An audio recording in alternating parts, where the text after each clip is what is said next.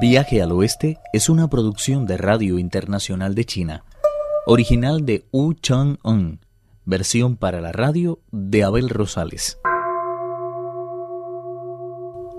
Luego de cruzar el río Negro, el maestro y sus discípulos prosiguieron su marcha hacia el occidente, enfrentándose al rigor del viento y a la cegadora luminosidad de la nieve. La luna los arropaba con cariño y las estrellas parecían querer abrigarlos. Un poema de su tiempo lo describe así. No se detienen en su camino hacia el oeste, decididos a hacerse con las escrituras y obtener así la libertad auténtica.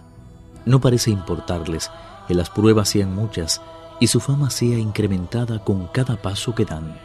Los días se suceden con la rapidez de liebres que corren o picazas que huyen. Las flores se van marchitando y los pájaros dejan de cantar dando paso a una nueva estación. En un simple grano de polvo, el ojo es capaz de descubrir más de 30.000 mundos diferentes, pero a los peregrinos no parece importarles. Con tal de ver cumplido su sueño, no dudan en alimentarse del viento y descansar sobre el rocío. Lo más desesperante es que no saben cuándo lo verán hecho realidad.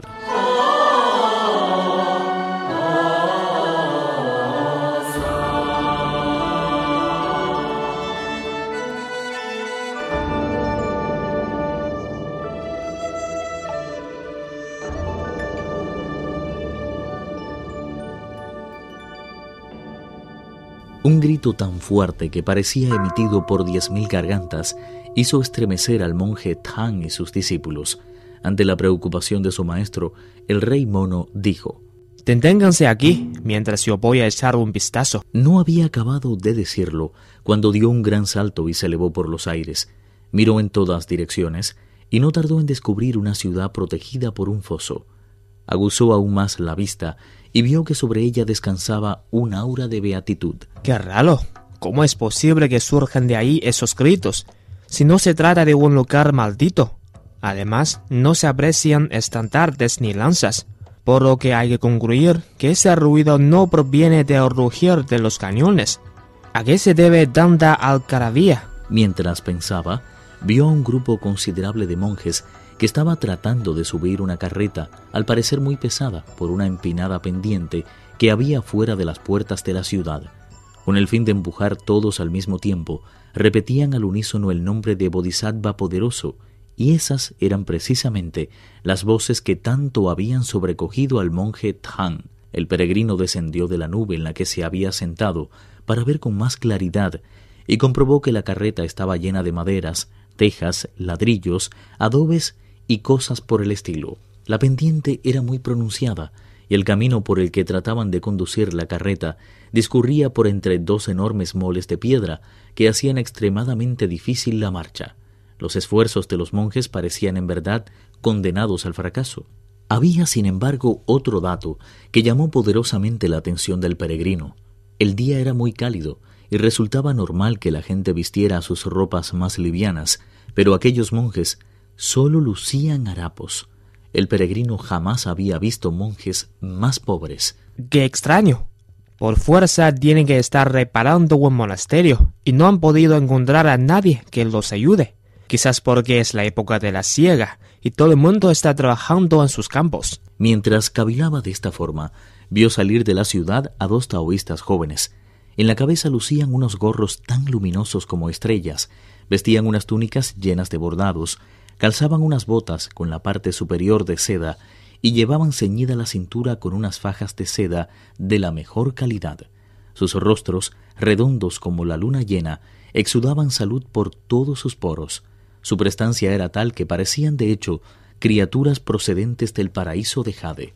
Lo más desconcertante, sin embargo, fue cuando los monjes vieron a los dos taoístas, que se pusieron a temblar de miedo, redoblando desesperadamente sus esfuerzos por hacer entrar la carreta en la ciudad. Cayendo en cuenta de lo que sucedía, el peregrino exclamó indignado. Eso lo explica todo. Había oído decir que en la ruta hacia el oeste existía un lugar en el que el taoísmo goza de todos los privilegios, mientras que al budismo se le niega el simple derecho a la existencia. Creo que sin quedarlo hemos dado con él. Debo informar inmediatamente al maestro de todo esto. Sin embargo, con el fin de evitar interpretaciones erróneas, es preciso que investigue con más detenimiento lo que aquí está ocurriendo. Voy a bajar a preguntarles. No hay mejor método de averiguar la verdad que interrogar directamente a las partes implicadas. Bajó de la nube y tras sacudirse ligeramente el cuerpo, se transformó en un taoísta medicante de la secta de la verdad absoluta. En el hombro izquierdo llevaba colgada una cesta de exorcista.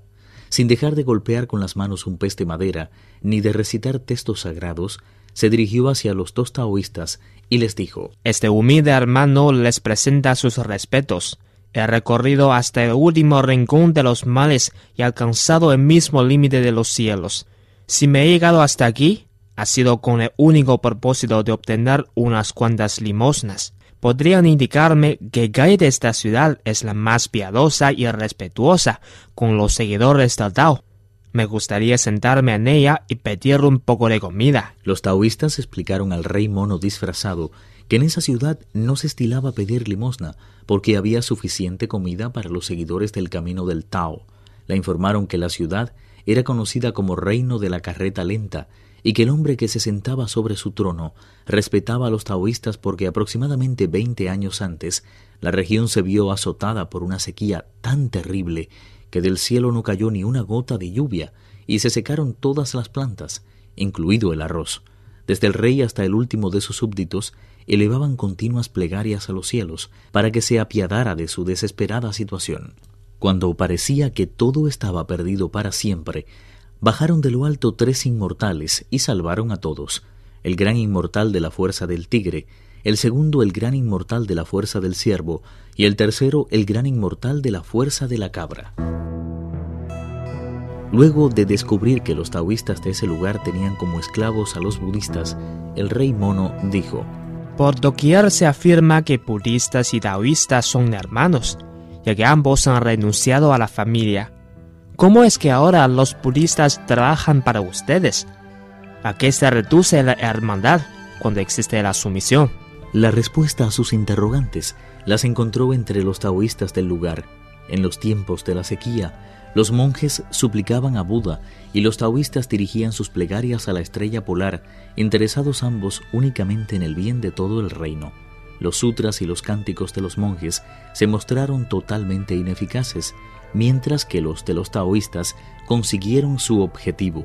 En cuanto los maestros hicieron su aparición, se levantó el viento y la lluvia cayó con tal abundancia que las gentes dejaron de preocuparse por su futuro. El rey tomó buena cuenta de lo ocurrido y acusó de ineptitud a los monjes, afirmando que merecían que sus monasterios fueran arrasados hasta los cimientos, sus imágenes de Buda destruidas sin ninguna consideración, y ellos mismos se convertirían en esclavos. Con los ojos anegados en lágrimas, el rey mono pidió visitar a los budistas.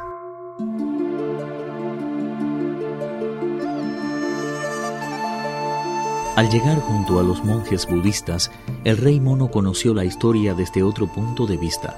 Tres inmortales aparecieron durante la gran sequía, engañaron al rey y le obligaron a derribar los monasterios.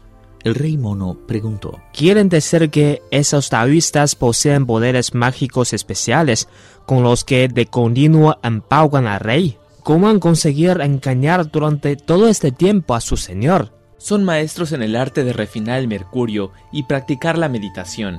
Si quieren aceite, no tienen más que apuntar al agua. Y si tocan una piedra, al instante se convierte en oro. Su ascendencia sobre el rey es tal que han decidido erigir un templo enorme dedicado a los tres puros, en el que poder realizar a sus anchas los ritos en honor del cielo y la tierra, entonar en salmos y leer noche y día las escrituras. Según dicen, eso hará que el rey alcance una edad superior a los diez mil años, cosa que ha complacido sobremanera a nuestro soberano. Viaje al oeste, uno de los cuatro grandes clásicos de la literatura china. Versión para la radio, Abel Rosales. Actuaron en este capítulo Pedro Wang y Raúl Parra. Esta es una realización de Abel Rosales, quien les habla, para Radio Internacional de China.